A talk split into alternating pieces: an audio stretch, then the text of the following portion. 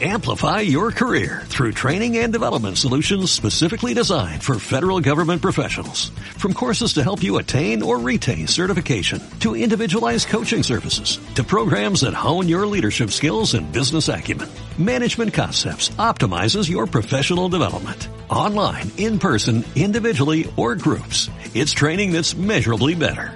Learn more at managementconcepts.com. That's managementconcepts.com.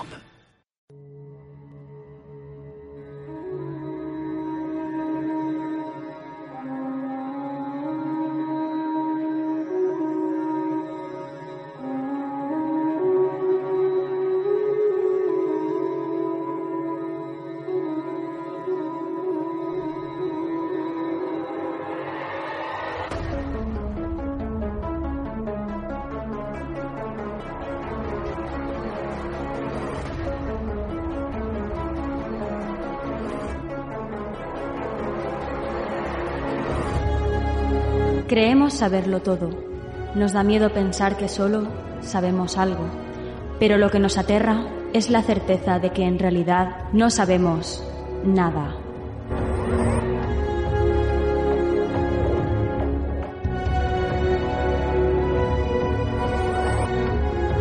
Sígueme por los canales que atraviesan la oscuridad.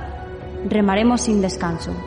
Iluminaremos juntos los caminos de la noche, abriéndonos paso por el canal del misterio.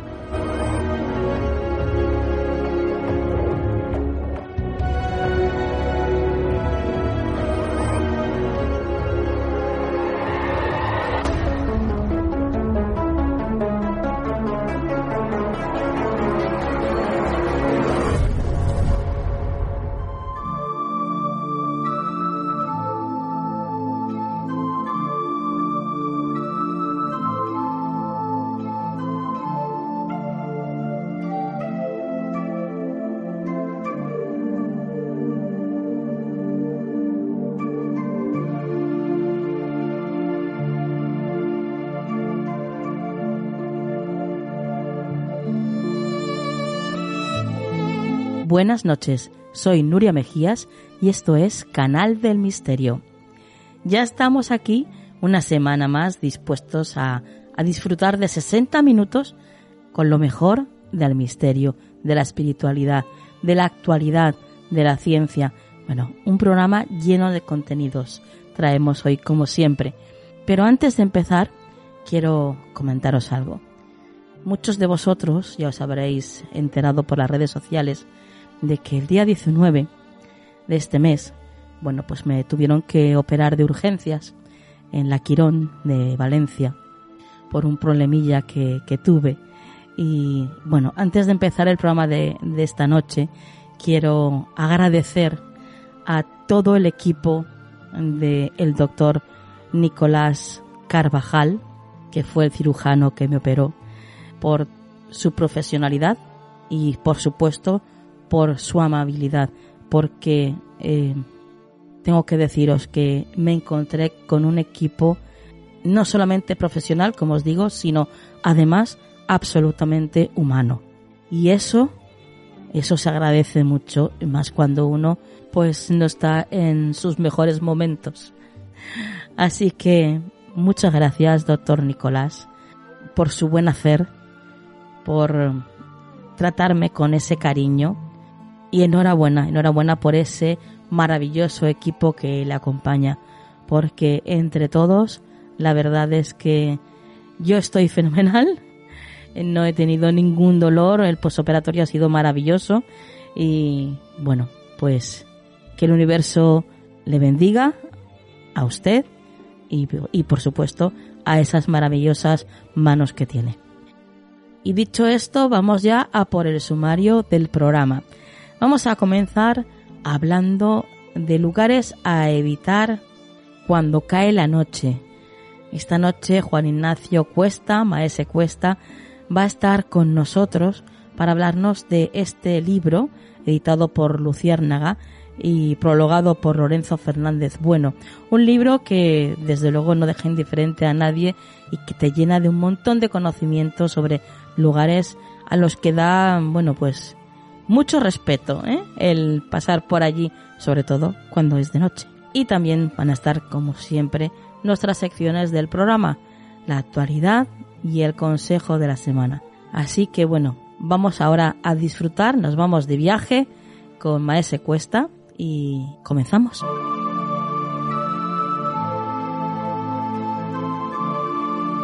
¿Quieres apoyar económicamente este proyecto? Solo tienes que ir a nuestro podcast en iVoox y darle al botón que pone apoyar. De esta forma tendrás acceso a contenido exclusivo y desde un euro con 99 ya podrás ayudarnos a hacer Canal del Misterio posible.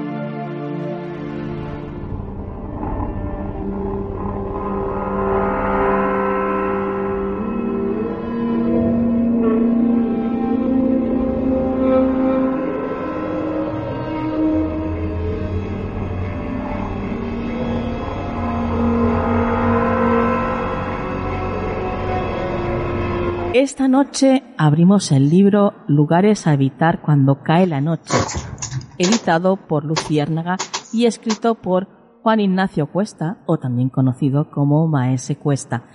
Maese Cuesta es periodista, escritor, espeleólogo, músico, diseñador gráfico, profesor de universidad. Eh, su pasión por los enigmas la ha llevado pues a colaborar en las más prestigiosas revistas de misterio y diferentes medios de comunicación como los programas Cuarto Milenio, La Rosa de los Vientos y es miembro fundador del programa La Escóbula de la Brújula, programa del que todos somos, bueno, fans. Y además también es autor de numerosos libros como Lugares de Poder o Piedras Sagradas, entre otros. Y esta noche, por supuesto, está con nosotros para hablarnos sobre este maravilloso libro. Vamos a viajar con él. Buenas noches, Maese Cuesta. Ah, muy buenas noches.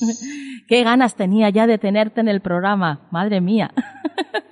No, al final todo llega. Todo llega, todo llega, menos mal. Bueno, Maese, nos vas a hablar de lugares que están en la península ibérica, eh, nos vas a hablar de bosques, de santuarios y algunos de estos lugares además están más cerca de nosotros de lo que nosotros pensamos. A lo mejor está pues eh, al lado de nuestro pueblo o incluso a las afueras de nuestra ciudad. ¿Qué caracteriza eh, estos lugares que, tú recorres a lo largo de, las páginas de este libro, más? Bueno, es difícil hacer una definición en la que estemos todos de acuerdo de lo que es un lugar de poder. Además, a mí la palabra no me gusta mucho porque Tú sabes que esta, esta palabra la acuñó Enrique de Vicente hace muchos años. Y a mí lo que me gusta más bien es hablar de lugares mágicos sagrados sin que tengan que estar relacionados con una religión en concreto. No obstante, como gustó mucho el término lugares de poder y era, digamos, comúnmente aceptado, pues eh, en un principio pues lo adopté. Sí. ¿Qué es un lugar de poder? Pues para mí, personalmente, cada cual tiene su definición. Unos dicen que es donde el hombre trasciende, otros dicen que son puertas dimensionales. Para mí, un lugar de poder es el que lo tiene, simplemente. Y lo puede tener por razones objetivas o subjetivas. Vamos a ver. Un lugar de poder, de o sea, con razones objetivas, sería aquel en que la mayoría de la gente que se encuentra dentro recibe una sensación especial o percibe una presencia de algo que no se ve. Este sería un lugar de poder objetivo. Sí. Por ejemplo, si alguien entra dentro, te voy a poner por ejemplo la iglesia románica de San Martín de Fromistad en el Camino de Santiago, sea o no sea de una religión en concreto, sea o no sea peregrino, se va a dar cuenta de que allí hay un ambiente especial y que hay algo que no se ve que permea el ambiente. Sí. Y que le influye. De una u otra manera depende de la susceptibilidad individual de cada uno. Claro. Eh, pero luego hay otros lugares de poder que son los subjetivos. O sea, son los que lo tiene para ti porque tú se lo das. Sí. O porque lo has detectado en el tiempo. Fíjate, hace pocos días me encontré el caso de un pastor que tenía un pequeño chozo y al final del chozo tenía una pequeña hornacina con una vela puesta y una fotografía. Sí. Entonces le pregunté, le pregunté por el asunto, me imaginaba más o menos de qué iba el asunto, pero se lo pregunté. Digo, ¿y esto lo tiene usted aquí? Por alguna razón dice, bueno, es que este era mi hijo y yo le hablo todas las noches porque está enterrado en aquel árbol que ve usted allí en el fondo. Ajá. Y claro, dije, pues este es un lugar de poder para este señor, pero solo para él. Claro.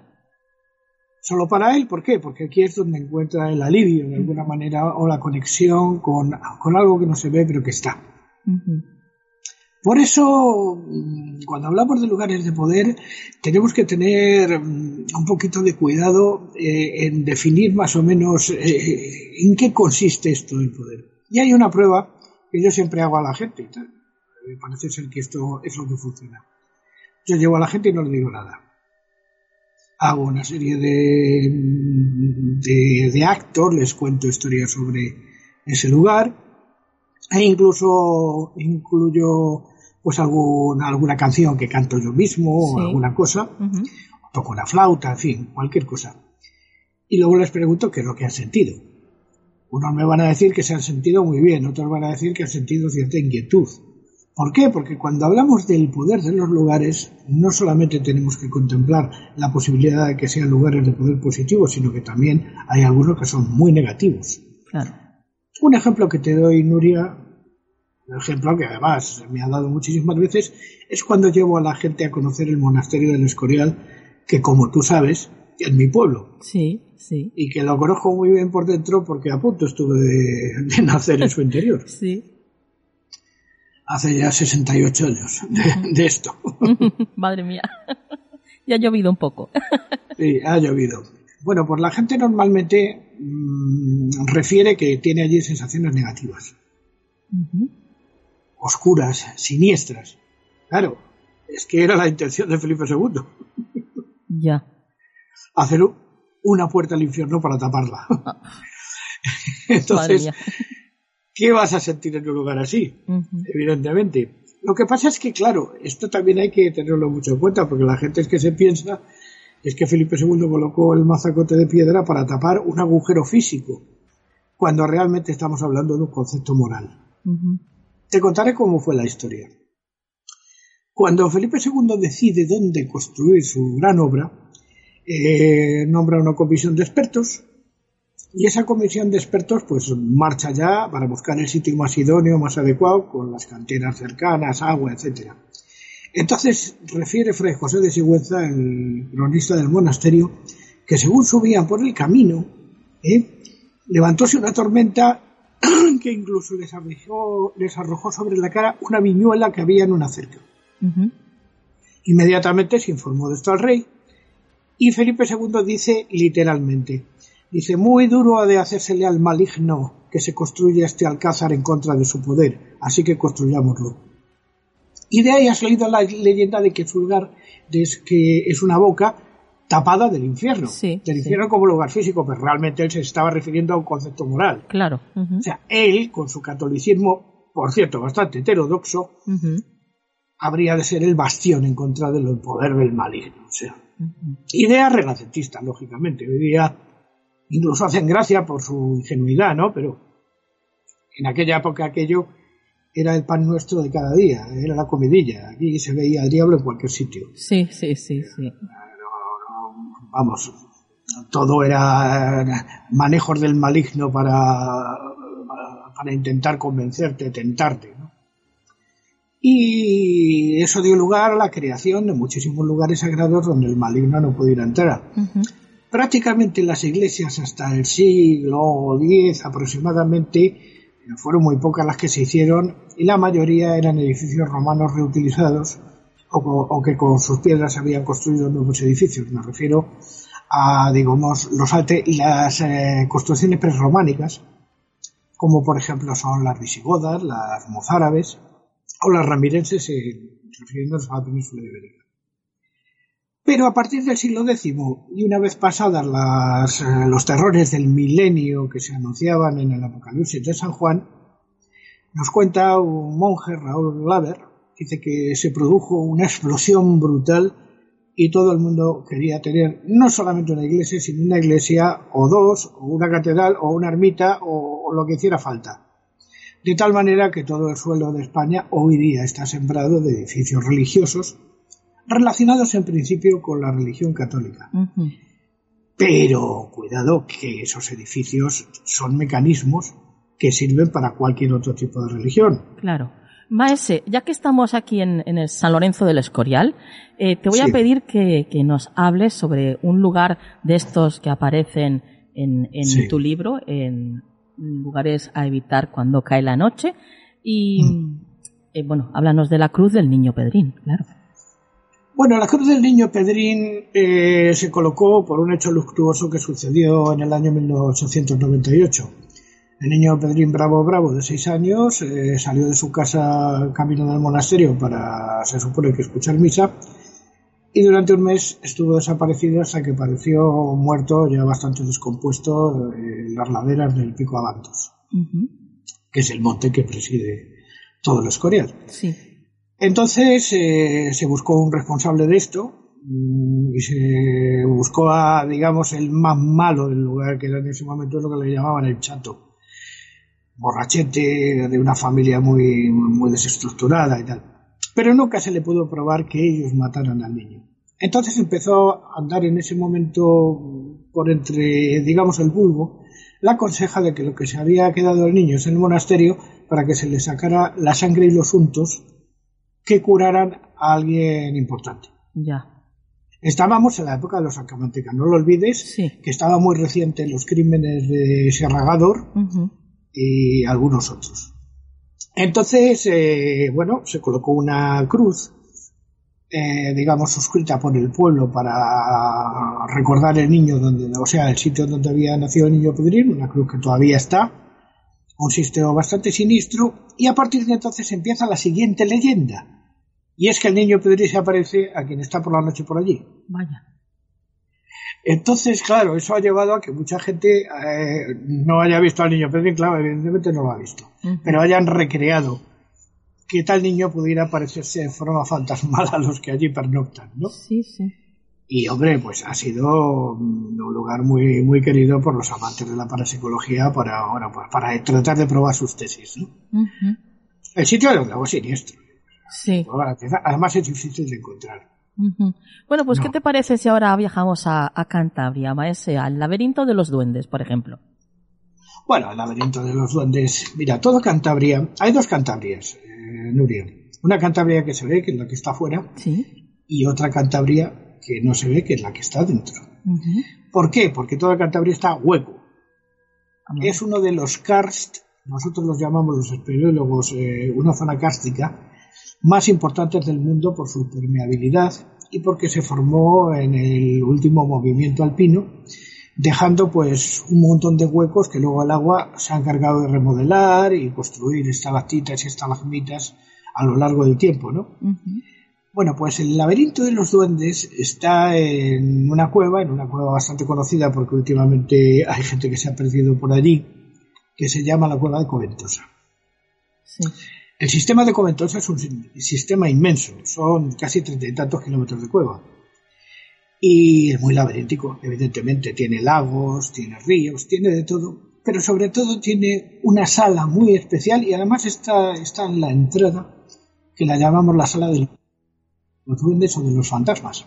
Porque allí las estalactitas y las estalagmitas han tomado forma de duendes, hay uno en concreto que parece que lleva una mochila en la espalda, otro parece asomarse desde la pared como una especie de fantasma de la piedra.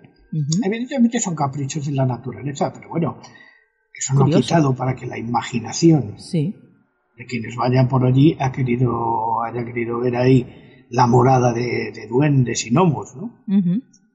Y este es el lugar que tú dices. Además es un lugar muy especial porque cuando hay una prueba que los espeleólogos, que tenemos muy mala uva, le solemos hacer a la gente neófita que es llevarles allí y decir, ala, apaga la luz y ponte a escuchar. Entonces todos terminan diciendo lo mismo, en broma, ¿no? sí. aquí, hay más ruidos que en un cementerio de noche. ¿Por qué? Vaya. porque las cuevas asustan a la gente. Es, vamos a ver, es como la vuelta al seno primordial, al útero, ¿no? Al útero materno, ¿no? Entonces, eso tiene una connotación sagrada personal para cada uno que le lleva a, su etapa, digamos, prenatal. Sí. Por eso las cuevas son tan fascinantes. Sí. Por eso el hombre primitivo eh, se introdujo en su interior buscando encontrar ahí la raíz de lo sagrado Tú sabes que, que, esa raíz de lo sagrado luego le puso un nombre el antropólogo Mircea Eliade, que se llama lo que es una hierofanía. O sea, cuando tú percibes la presencia de lo sagrado, sí. que es algo que no ves, pero que te está influyendo. Sí. Tú notas que eres observado, que eres permeado por una energía y lo notas muy bien, pero no ves qué es lo que es. Y sin embargo, es eh, cálido y amoroso en la mayoría de los casos eh, cuando uno ha pedido permiso o cuando uno va con buenas intenciones. Claro, claro. Porque si no vas con buenas intenciones, te asustas. Conoces, eh, Nuria, supongo que el fenómeno de los loas cubanos. Sí. A los loas cubanos hay que pedirle permiso para entrar, incluso hacerles un obsequio, que es un cigarrillo. Porque si no, no te van a ser propicios. Sí, sí. ¿Por qué? Porque quizá los hombres eh, en nuestra soberbia no hemos sido capaces eh, de ver que hay algo más allá. Los hombres me refiero a urbanos. Porque los que están en el campo de sobra conocen todo lo que hay. Sí. Lo perciben, lo dominan, colaboran, en fin. Tú ya sabes las leyendas que figuran en el, en el bestiario español de seres míticos que hay uno que es especialmente maravilloso, que es el Basajaun, que es el protector de los bosques, el protector de los animales, el protector de la naturaleza, sobre todo en contra del hombre.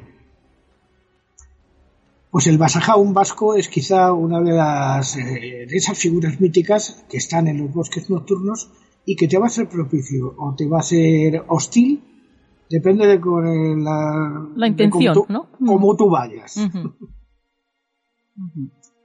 De hecho, fíjate, este tema se ha tratado en algunas películas. Estos chavales, por ejemplo, que se van a un bosque y montan una fiesta, eh, líos nocturnos, jaleo, botellones, orgías, me da igual. Sí. Y que normalmente aparece un espíritu del bosque que, se dedica a hacerles la puñeta, incluso algunos a colgarles en películas muy exageradas, ¿no? Sí no se corresponde con algo que no exista. Evidentemente la ficción cinematográfica nos lleva por ahí, pero tú sabes de algunas figuras que han aparecido en la mitología de los pueblos del mundo eh, que tienen esa función. Por ejemplo, te voy a traer el caso del Bendigo de los indios algonquinos en la zona del Canadá.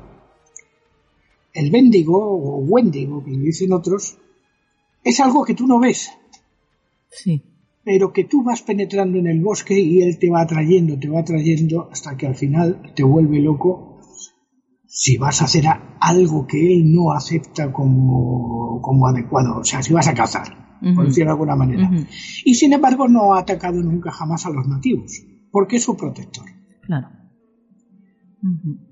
Yo te recomiendo, y a tus oyentes, que leáis eh, el cuento El, el Wendigo o el Bendigo, con W, de Algernon Blackwood, que aparece en el ciclo de, lo que llamamos el círculo de Howard Phillips Lovecraft. Ajá. Está en internet, o sea que es muy fácil de encontrar en un PDF. Y, y, ahí se revela claramente qué es un lugar de poder y quiénes son quienes lo habitan. Perfecto. Eh, continuamos eh, avanzando en el libro, en el libro Lugares a habitar cuando cae la noche, me se cuesta, y mm, en él hay un capítulo que titulas Así en la tierra como en el cielo, así en el cielo como en la tierra, megalitos y estrellas. Cuéntanos un poquito sobre esto. Bueno, vamos a ver, el hombre primitivo eh, tenía una conciencia de que el cielo era de piedra. ¿Por qué creía que el cielo era de piedra porque del cielo bajaban piedras que ardían al entrar en la atmósfera, hoy sabemos que son aerolitos, pero ellos no lo sabían.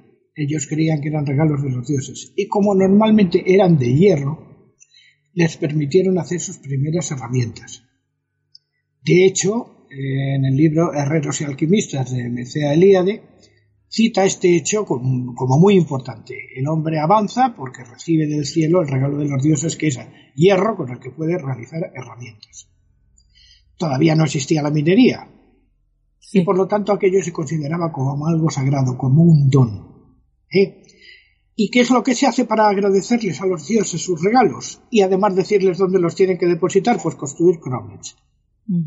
Cromlech como el más famoso que todos conocemos, que es Stonehenge en Wiltshire, pero es que eh, en el Pirineo Navarro hay aproximadamente 3.000. Wow. Muchos, muchos ya deteriorados, más Sí. pequeñitos, evidentemente.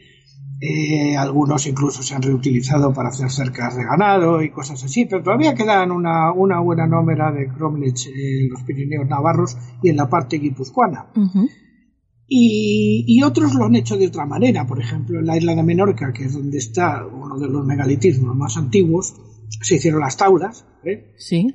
Eh, precisamente dirigidas hacia ciertos asterismos del cielo, de los cuales venían precisamente este hierro, que les servía para hacer sus primeras herramientas.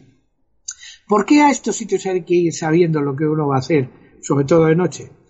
Pues muy sencillo, porque estos eh, lugares tienen un mensaje que tuvieron para los hombres de aquel tiempo que nosotros hoy día difícilmente vamos a comprender si no vamos con la mente muy abierta.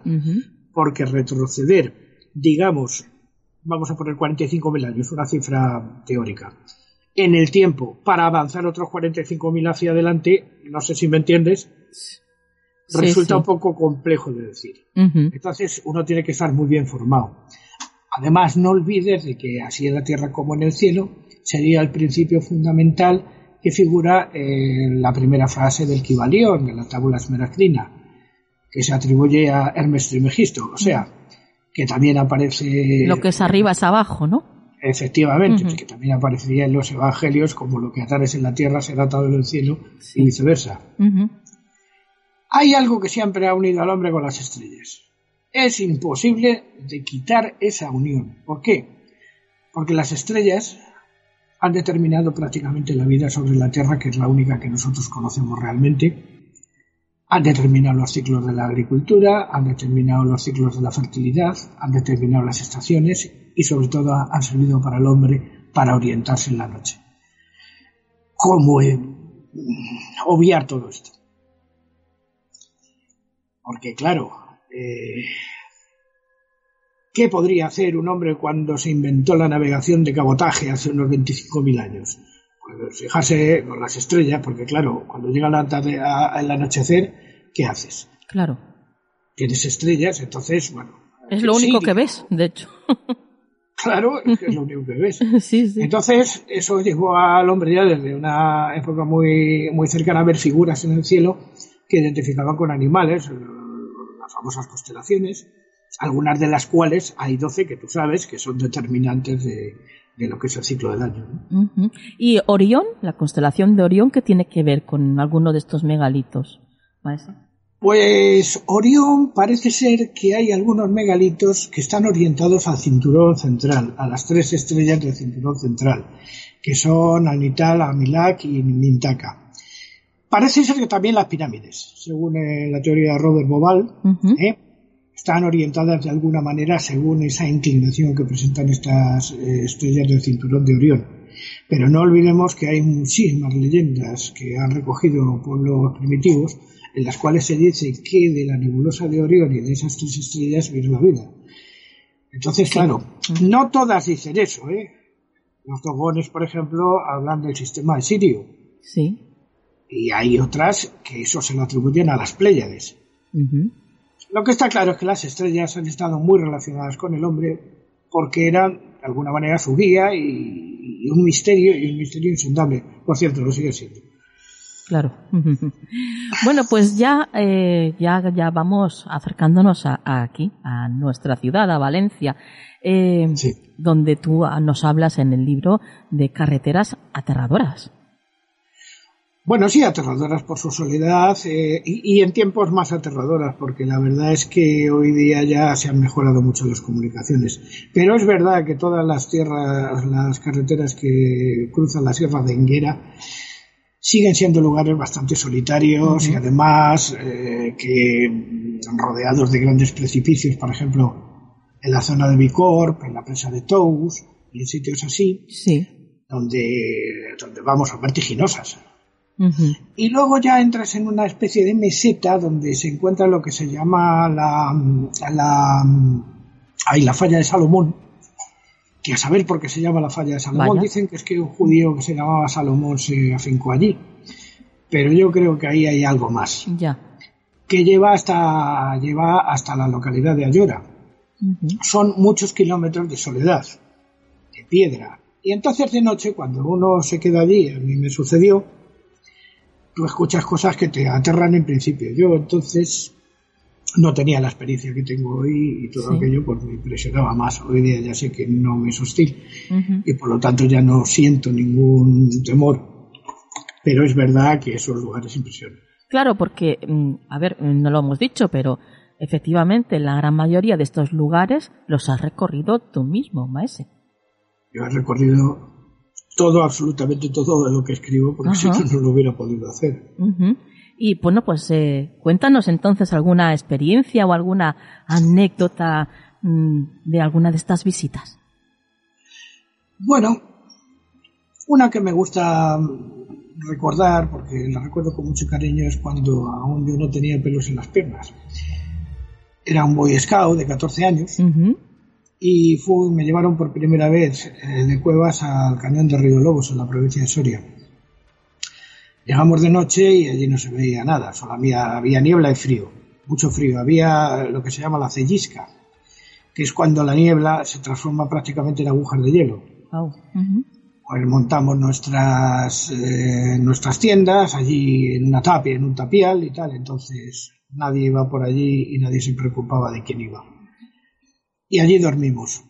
A la mañana, cuando me levanté, pues me separé un poco del lugar, mis compañeros seguían durmiendo, había niebla y ya había una claridad gris eh, importante, ¿no? Entonces, de repente, vino, digamos, una ráfaga de viento y, y, movió esa niebla, la levantó un momento y vio por primera vez la ermita de San Bartolomé, bueno, la ermita es una proto iglesia de San Bartolomé de Río Lobos, que luego supe que era su autoría había sido de los templarios. Desde entonces estoy unido sentimentalmente, sensitivamente, anímicamente y espiritualmente a aquel lugar. Y fíjate, se han pasado años, porque es posiblemente el lugar de poder más importante de España y posiblemente de los más grandes de Europa yo creo que tiene la fuerza en unidades Bobis que pueda tener Stonehenge o la Catedral de Chartres. Desde luego, ya sabes que García Tienza eh, situaba como el lugar más importante de poder de España. En su libro La meta secreta de los templarios, además apuntaba que era el centro de una gran cruz que, que estaba justamente en el lugar telúricamente más importante, equidistante de los calabos de Creus y Torriñán. ¿Este sería el lugar que más te ha asombrado cuando lo has visitado, Maese? Para mí es el de los más importantes, sí. Lo que pasa es que no quiero decir el más importante porque todavía me queda mucho por ver. Claro, claro. ¿Y el más aterrador? ¿Cuál sería? Bueno, el más aterrador sería muy prosaico decirlo, pero a este nivel de, posibles presencias o, cosas que acechan en la oscuridad, eh, hubo hace muchos años en la provincia de Madrid, cercano a Navacerrada, un hospital de tuberculosos que ya no existe y que fue escenario para las películas que hacía Jacinto Molina, más conocido como Paul Naschi, referidas al hombre lobo y a vampiros y a cosas así. Aquel era el lugar bastante aterrador. La, la, santa verdad es que fue elegido el escenario bastante bien para que fuera un lugar. Aquello aterraba recorrer aquel hospital completamente vacío que había sido para tuberculosos y que se había abandonado, ver sus salas, sus, no sé, esos lamentos de, las maderas, de, de los muros Uf, la verdad es que ponía los pelos de punta. Este lugar ya se derribó porque estaba completamente. Sí. Completamente derruido. Vamos, prácticamente derruido. Y, pero si hoy día existiera y se pudiera visitar, vamos, era para hacer un parque temático del terror, porque era un lugar bastante impresionante. Se había, se había hecho, pero vamos, a conciencia yo no sé si era para curar tuberculosos o era para, matarlos ya, Vaya.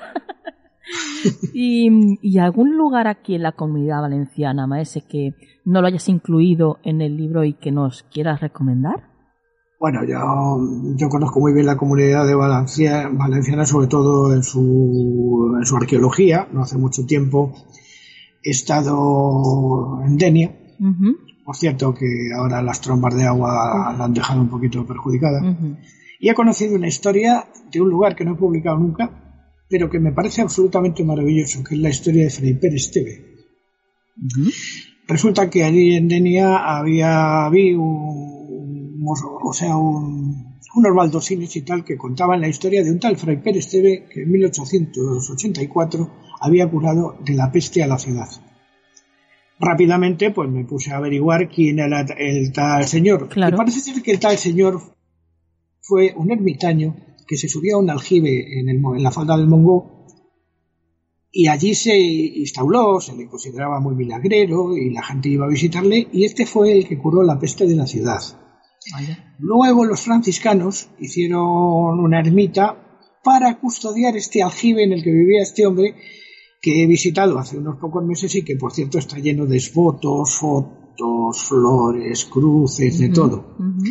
Pero lo más curioso es que cuentan, eh, he encontrado por ahí que curaba la peste con una planta que venía de América al puerto de Denia que se llamaba eh, un nombre en latín que no recuerdo ahora mismo, pero que a partir de entonces se le empezó a llamar stevia eh, por el apellido de este fraile, de Fray No sé si esto es cierto o no, pero desde luego es bonito. Desde luego, desde luego, qué curioso, qué curioso. Y la zona de, del maestrazgo eh, también es una zona mágica, ¿no? Por Dios, el maestrazgo, que es una de las zonas, digamos, más abandonadas de España, más deshabitadas, tiene lugares que verdaderamente son aterradores, aunque no figuren en mi libro. Mira, no sé si lo incluí o no lo incluí, pero por ejemplo, la Madre de Deu de la Balma en Zonita de Maestrazgo Sí. es uno de estos sitios donde se realizaban exorcismos, es un sitio impresionante. Aparte de todas las prisiones del Matarraña, de la Inquisición, eh, la encomienda templaria, por ejemplo, de, de, ay, ¿cómo se llama? se me ha ido la cabeza. Bueno, de Bordeaux, por ejemplo, Sí. Mirambel, eh, todo el maestrazgo en sí es un lugar. Hace poco tiempo he estado por allí precisamente porque me invitaron de pregonero a un pueblo que se llama Andorra, en la provincia de Teruel. Ajá. Y estuve visitando la cima de Oliete, eh, Belchite y algunos pueblos de la zona, y es que es una zona que no defrauda nada. Además, eh, en la zona del maestrazgo, en la zona de la comunidad valenciana, donde, bueno, pues yo es que también lo visito muy a menudo, por ejemplo, en la zona de Villafranca del Cid, eh, Sí. Ares del maestrazgo, toda esa zona, Ares. también es, es, es, es que incluso los propios nombres de los pueblos ya te dan, te dan como pistas, ¿no?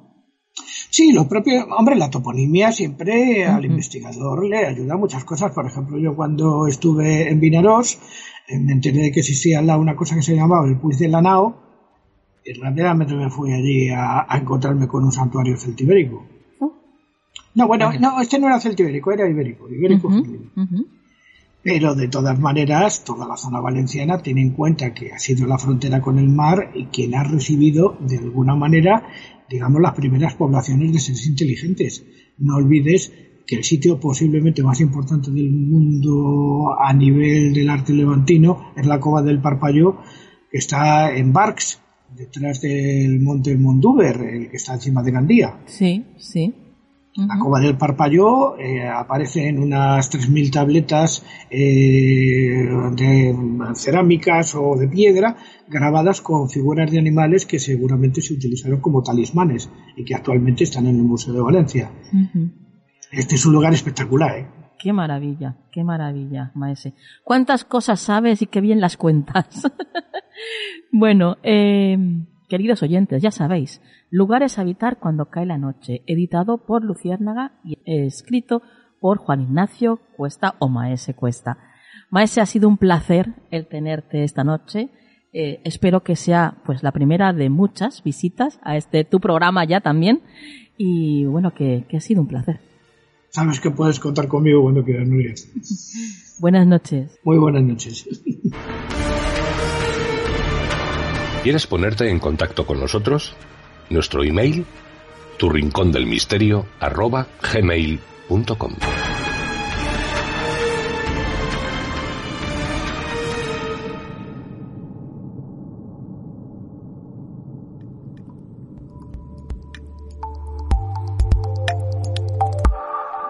Actualidad en Canal del Misterio.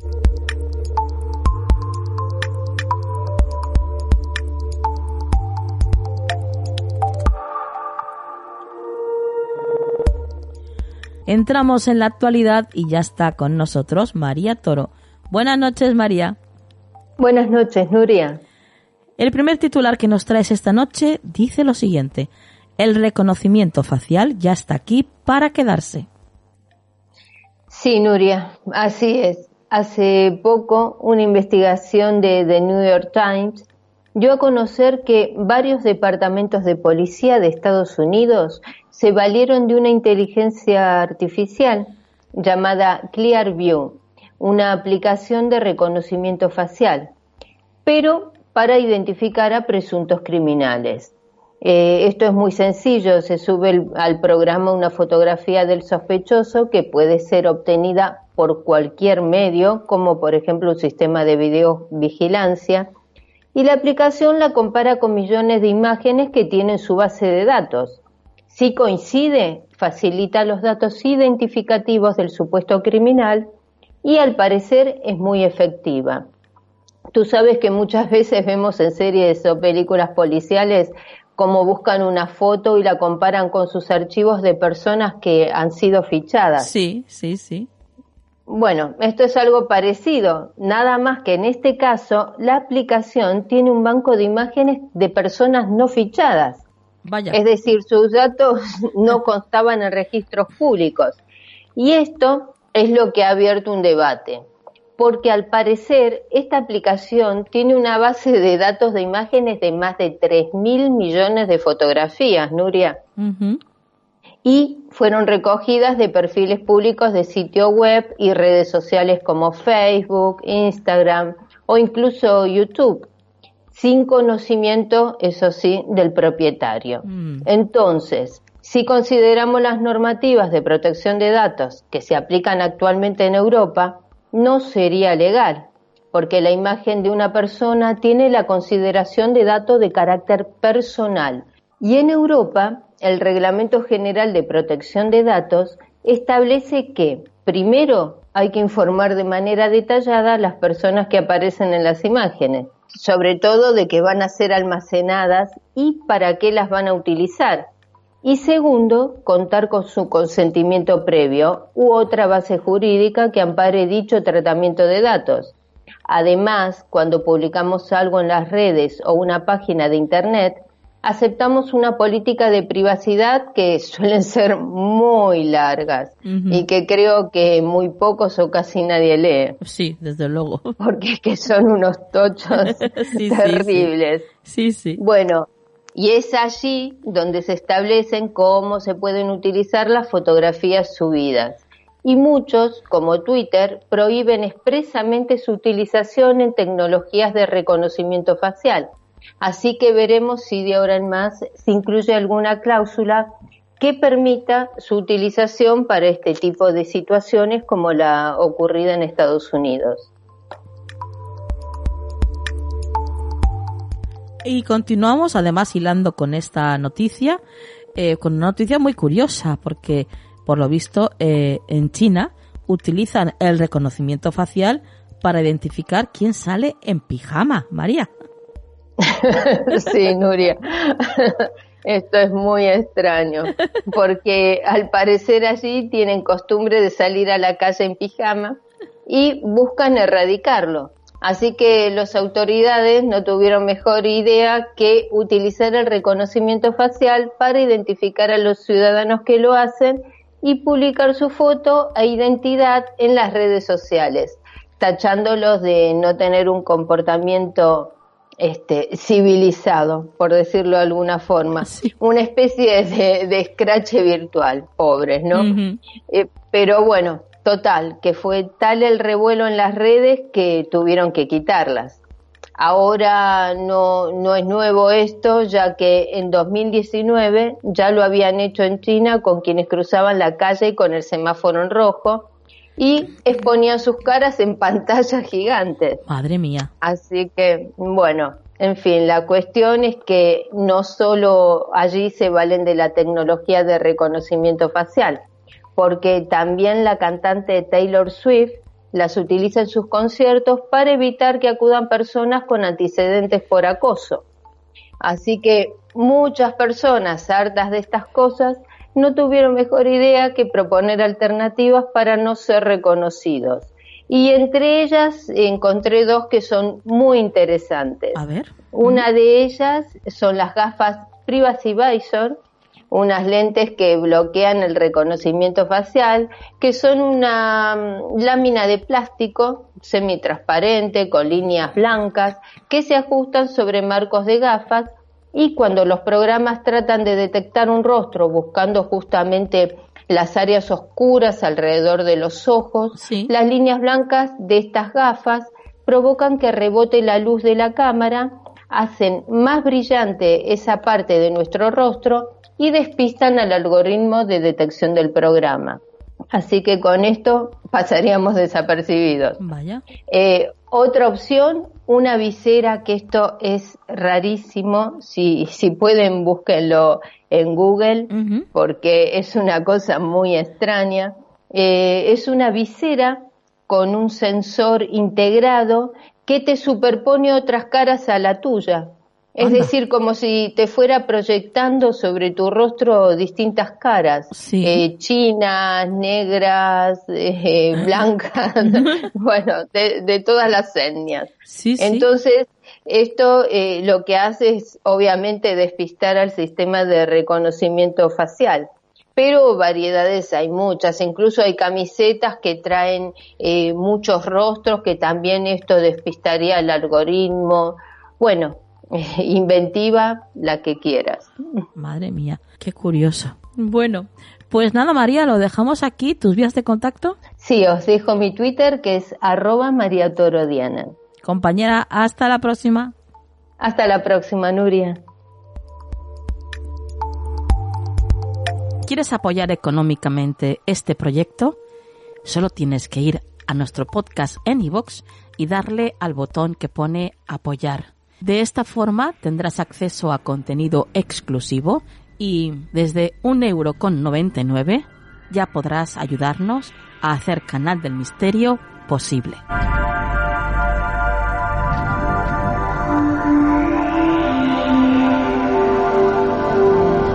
El consejo de la semana en Canal del Misterio.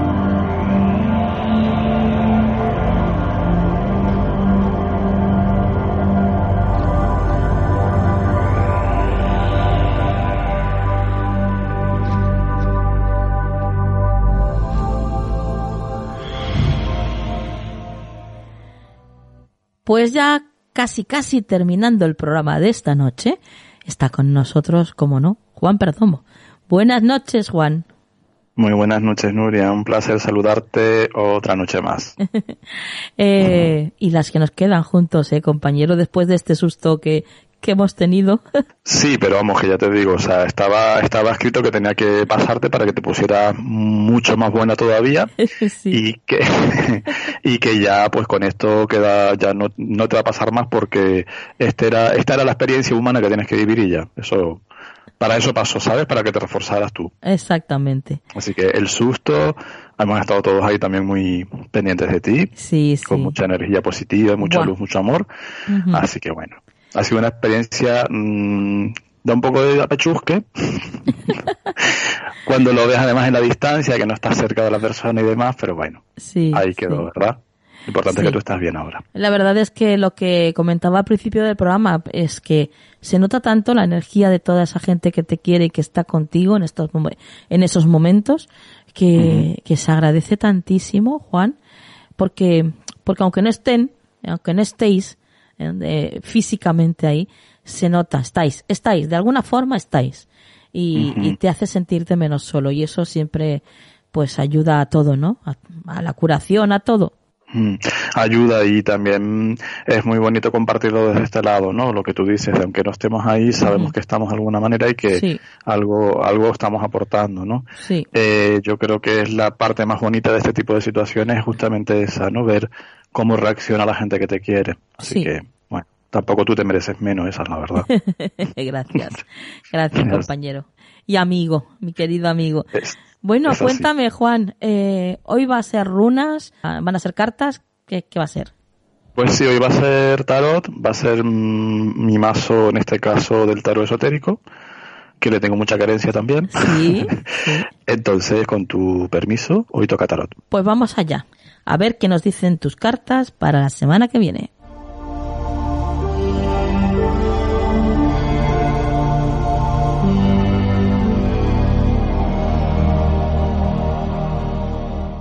Dinos, Juan. Pues mira, Nuria, un arcano mayor que ha, creo que ha salido recientemente también, me suena mucho, además cuando empezamos este año 2020 hablamos de él, que es el arcano 20, justamente el juicio, el ciclo se llama en este mazo. Eh, a ver, el juicio mm, tiene un poco que ver con esto que estábamos hablando y con esto que te ha pasado, porque nos viene a decir que nos replanteemos nuestra vida, que aprovechemos las oportunidades de la vida, que nos preocupemos de lo verdaderamente importante en la vida, que abramos los ojos, Nuria, a lo que de verdad es importante, que nos dejemos un poco de tonterías, conflictos, cosas.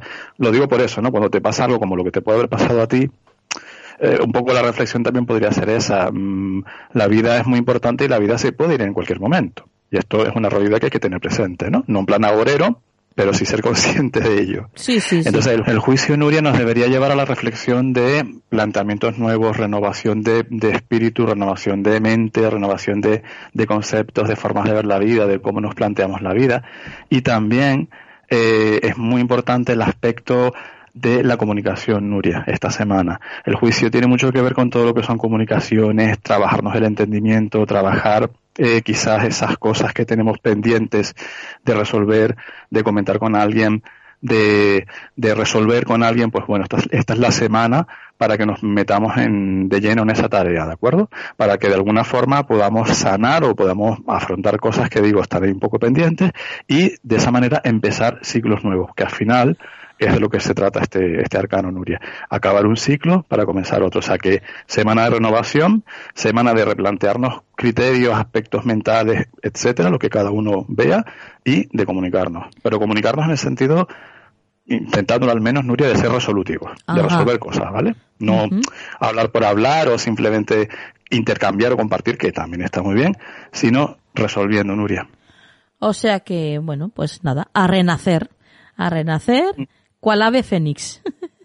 Exacto, que nos planteemos que eso puede ser cada día, en verdad. Claro que sí. Cada día es una oportunidad para eso, ¿vale? Que tampoco hay que verlo más allá, pero sí que plantearnos eso. Cada día es una oportunidad de renacer y hacerlo desde el sentir, desde lo que cada uno sienta como suyo, ¿vale? Perfecto. Pues nada, Juan, tus vías de contacto. Claro que sí, Nuria, nuestro correo electrónico que es farotarot.gmail.com y Juan Perdomo en todas las redes sociales. Muy bien. Juan, hasta la próxima semana. Hasta la próxima semana, Nuria.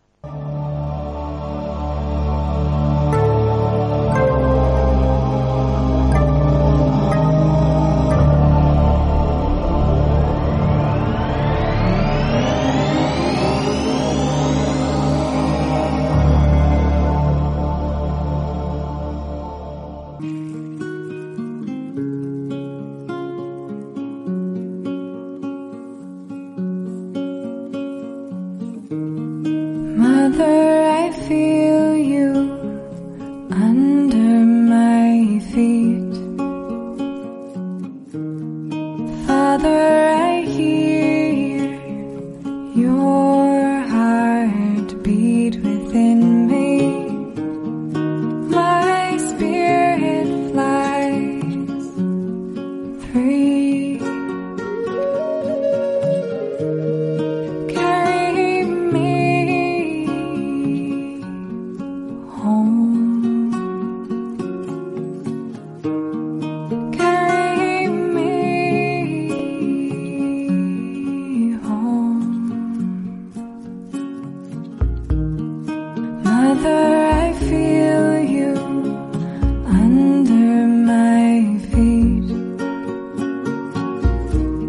continuación, antes de terminar el programa de esta noche, y mientras que escuchamos esta maravillosa canción titulada Akaal, eh, interpretado por Ajit Kaur y Trevor Hall, quiero desde aquí mandarle toda mi energía y quiero que, que vosotros también, que estáis ahí al otro lado, os unáis a esto para que le llegue a, a una persona maravillosa que ha perdido hace muy poquito tiempo a su hermano de una manera repentina. Vamos a enviarle un montón de luz para que se recupere pronto ella, para que tire hacia adelante, para que se llene de energía y para que le ayude en su camino. Clary, muchísima fuerza. Espero que toda esta energía te llegue. Sabes que te quiero, amiga. Un besazo enorme. Y como os decía, mientras que escuchamos este, esta canción titulada Akaal, Akaal es un mantra. Akaal es un mantra que sirve para elevar a las almas que han dejado su cuerpo físico. Desde el punto de vista de Kundalini Yoga, todos somos almas teniendo una experiencia humana. La Tierra es más bien como el hotel en el que nos hospedamos durante el viaje, pero no es nuestro verdadero hogar. Cuando morimos, nuestra alma entra en la pequeña nave que la transportó hacia esta experiencia humana, que es el cuerpo sutil, y estos dos cuerpos energéticos se hacen uno para comenzar un viaje espiral hacia la trascendencia. Para ayudar a todas las almas a trascender, el yogi Bajan enseñó este mantra, el mantra Akaal, que significa aquello que nunca muere. Kaal significa muerte, Akaal significa sin muerte, es decir, que nuestra alma nunca puede morir. Es algo vivo en nosotros que simplemente deja el cuerpo físico que ocupó en la tierra para volver a su hogar. Con este mantra le decimos al alma, tú no moriste, continúa y sigue, yo te dejo ir. Este sonido y frecuencia pueden alentar al alma a ir a su verdadero hogar y continuar hacia la siguiente experiencia. Así que os dejo unos minutos con esta maravillosa canción.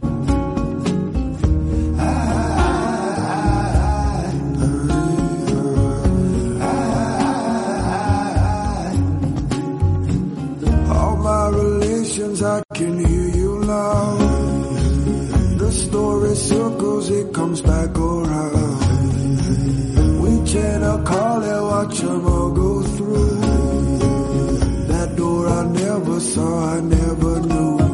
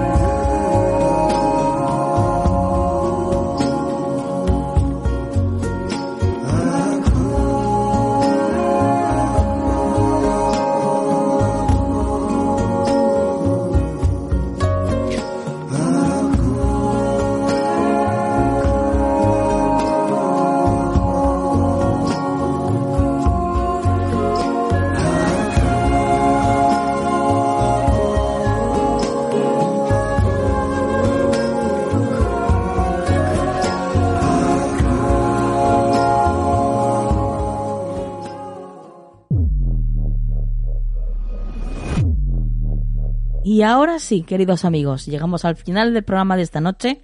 Gracias por haber estado ahí, gracias por vuestra compañía, por vuestra fidelidad, por vuestro cariño, por cada vez que compartís nuestro programa por vuestras redes sociales, porque eso pues nos ayuda a que cada vez más gente nos conozca, porque vosotros hacéis que estemos pues en el puesto 40 ahora mismo dentro de los podcasts, la categoría de cultura sociedad en iTunes. Gracias, gracias, porque sois maravillosos, porque nos hacéis conseguir cosas increíbles. Pero es así, es así. Tenemos que asumirlo. Y por supuesto, como siempre, gracias a todos aquellos que estáis suscritos a la suscripción de pago de iVoox. porque gracias a vosotros esto se hace posible. Si no, no estaríamos aquí. Gracias, gracias, gracias. Y ahora os dejo con la frase de la semana. La mejor medicina para el alma es la dulzura de otro ser humano. Siempre sea amable y trata a los demás como te gustaría que te tratasen. Que la luz esté siempre en vuestras vidas. Hasta la próxima.